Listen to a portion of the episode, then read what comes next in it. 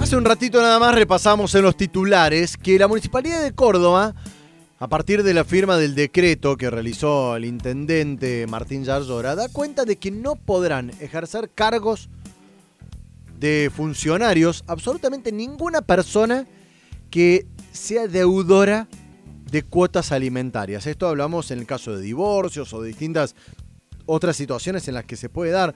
Para ahondar en esta cuestión, en este concepto, ya estoy en línea con eh, Liliana Montero, quien eh, forma parte de esa funcionaria municipal, por supuesto. Hoy está al frente de la Subsecretaría de Planificación y Gestión para una ciudad inclusiva. Montero, muy buenos días. Jonathan Cloner, de este lado, ¿cómo están? Hola Jonathan, ¿cómo estás? Un gusto. Bueno, sorprendido gratamente con esta iniciativa. Es eh, un pasito más, ¿no? Como para evitar eh, estos conflictos que son mucho más comunes de lo que a uno le parece.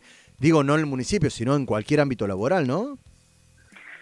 Sí, la verdad que para, para el movimiento de mujeres, para las mujeres en general, este es un paso importante, muy importante. Y fíjese que la ley que crea el registro es del año de deudores alimentarios del año 2000, ¿no? O sea que en aquel momento Córdoba se podría decir que fue pionera. El registro está asentado sobre una realidad que históricamente las mujeres eh, hemos estado al frente de las tareas de cuidado y de crianza de nuestros hijos y nuestras hijas y eh, cuando se producían las separaciones o cuando directamente no había una convivencia con el progenitor masculino, eh, bueno, era muy difícil y es aún muy difícil para las mujeres eh, garantizar el alimento de estos hijos e hijas porque había una despreocupación, un desentendimiento absoluto.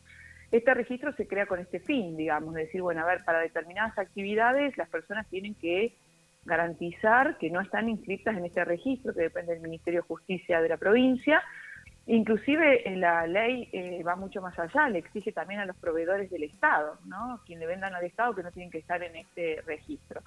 Y la verdad ah, que es interesante de Córdoba, Sí, sí, la ley es la ley la verdad que es muy interesante, es muy interesante. Liliana, eh, ¿hay algún el tema de estas leyes, ¿sabe cuál es? Jonathan, discúlpeme, que muchas veces se sancionan estas leyes que son de avanzada, que tienen que ver con la conquista de derechos, pero que después en la realidad no se ejecutan. Y esto es lo que pasaba en la Municipalidad de Córdoba, porque usted se va a sorprender si yo le digo que la adhesión a esta ley provincial data por parte del municipio del año 2002. Lo que pasa es que nunca hubo un intendente que se plantara y dijera, a ver, tenemos una ordenanza que avanza sobre los derechos, que garantiza derechos de los niños y de las niñas y adolescentes, porque el alimento, esta es la confusión, muchas veces se cree que el alimento es para la mujer, digo, estas son eh, miradas machistas, eh, que, transcurrieron en nuestra vida. Y vino un intendente y dijo, no, bueno, a ver, si tenemos una ordenanza, acá lo que hay que hacer es cumplirla.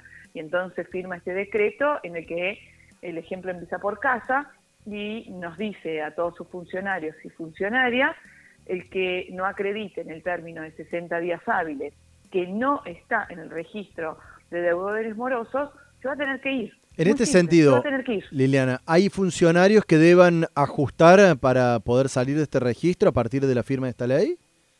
Mire, yo la verdad que desconozco porque tiene No le pido nombres por razones obvias. No, no, no, no, la verdad que desconozco absolutamente, sería una irresponsabilidad de mi parte porque el registro es un registro eh, que está resguardado en sus datos, digamos, no es de acceso público, entonces el único que puede ir y pedir por ejemplo, puedo ir yo, puede ir usted al registro, pedirle necesito que me certifique que no está en el registro, pero no puede ir una entidad cualquiera a decir, dígame si fulano o fulana están en el registro.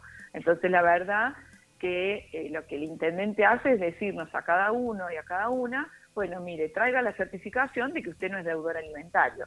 Si usted es deudor alimentario, se va. Y si usted no trae la certificación, también. O sea, eh, y me parece que eso es lo importante del decreto que hace firma el intendente, que tiene que ver con que las normas están para cumplirlas. Y como les digo, han pasado muchísimos años desde que existe esta normativa y en todos estos años ningún intendente le pidió tan siquiera a sus funcionarios una cosa tan simple, porque le digo que el trámite es súper, súper simple, tan simple como que traiga el certificado que no es deudor moroso. Realmente interesante la iniciativa que ayer firmó el intendente Martín Zarzora por parte principalmente de sus funcionarios o funcionarios municipales, incluso después de esta gestión, y también de proveedores, como nos explicaba Liliana Montero, subsecretaria de Planificación y Gestión para una ciudad inclusiva. Muchísimas gracias por los minutos, Liliana. No, muchísimas gracias a usted. Hasta luego. Si vas a activar.